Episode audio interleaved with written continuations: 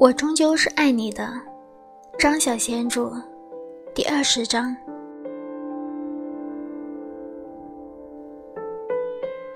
喜喜亮起了头上的一盏小黄灯，坐起来，掀开被子下床，裸着脚走过去，背贴在墙上，歌声悠悠流转，如魔似幻。如泣似诉，是秘密花园中的夜曲。林克是在听歌吗？他的背依恋着墙，心弦颤动。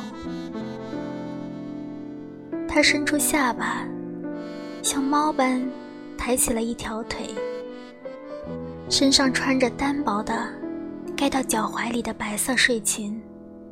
抱住了胳膊，跟自己慢舞。他舞过蒙霜的窗边，飘过床沿，滑到那张新叶的底下。他屈身在房间里转动，歌声丝丝缕缕的，不曾停歇，依稀可闻。直到他跳累了，摔倒在床上。这天晚上，他睡得很酣。第二天，他几乎把所有的御寒衣服都穿在身上，戴上了帽子、围巾、手套，臃肿地离开了旅馆。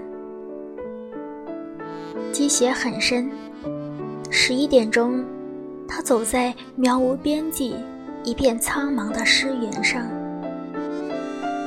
他在雪中独步，留下一个又一个的足印，马上又被落雪覆盖了。人们都去看丹顶鹤，他没去。他害怕大鸟，害怕胖鹦鹉，也害怕鹰。哥哥曾经告诉他，鹰会吃腐肉和尸体。从此以后，他看到鹰都会全身起鸡皮疙瘩。雪大块大块的落下，这里真的好冷啊，哥哥。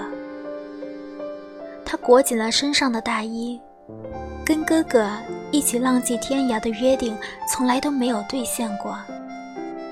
倒是他跟另一个人来了。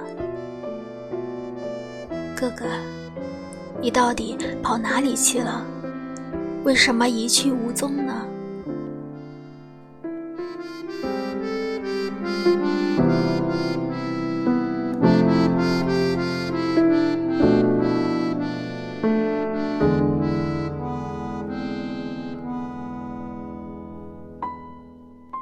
他哭了，伸手到后面。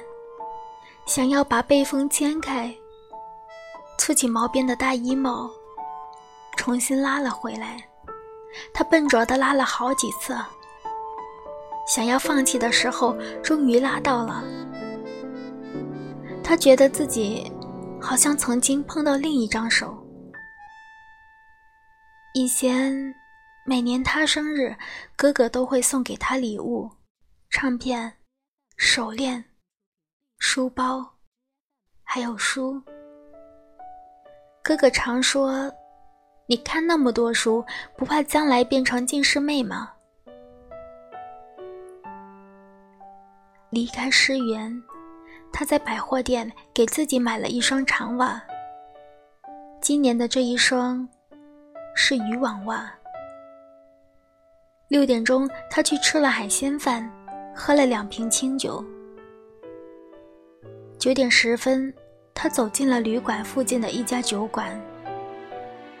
他脱下帽子、颈巾，还有庸俗的臃肿大衣。他拉住手套的指尖，把手套扯了下来，甩在窗上。他坐在窗边的那一桌。林克不在这儿，这太小了，他没法藏身。他估计他是在对街的那家弹珠店里。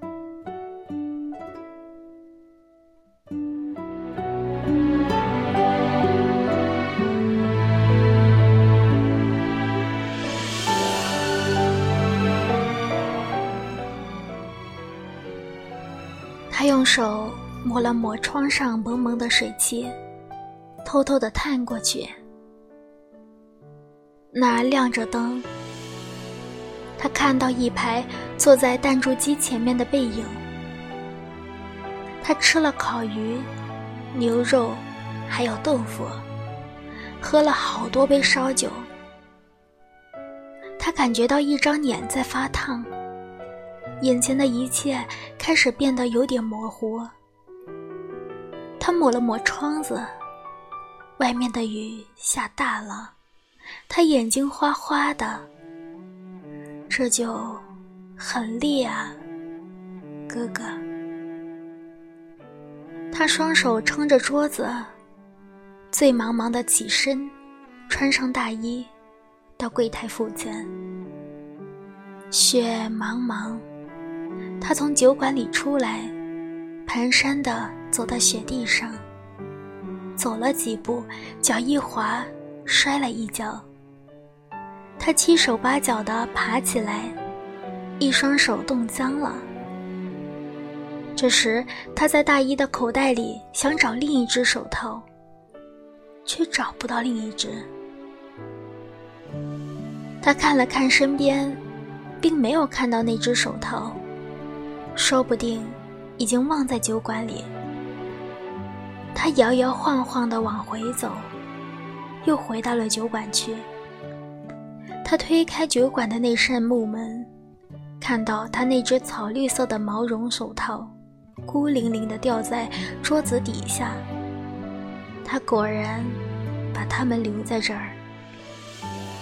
他微笑地走过去，离开了椅子，坐下来，想俯身捡起手套，但是那只手套离他好远。他的手无奈地缩回来，趴在桌子上，脸埋在手臂里，觉得头很晕。于是，他迷迷糊糊地睡着了。当他醒来的时候，他发现自己躺在旅馆的床上，盖着被子，身上依然穿着那身臃肿的衣服。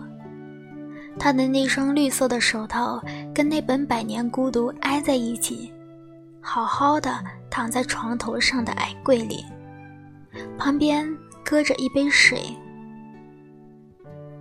他坐起来，拧亮头上的那一盏小黄灯，口中干涩，把杯里的水喝光。他觉得很热，于是脱掉了身上的衣服，丢在脚边。拿起手套和书看了看。林克翻过这本书吗？他是什么时候走的？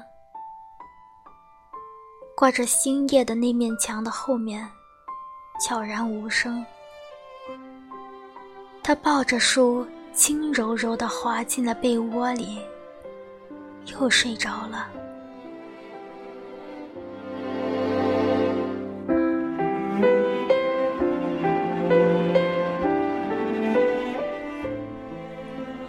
个夜晚，林克睡不着。他一直想着那个女孩，心中充满了对她的欲望和怜悯。他很想去爱她，去守护她。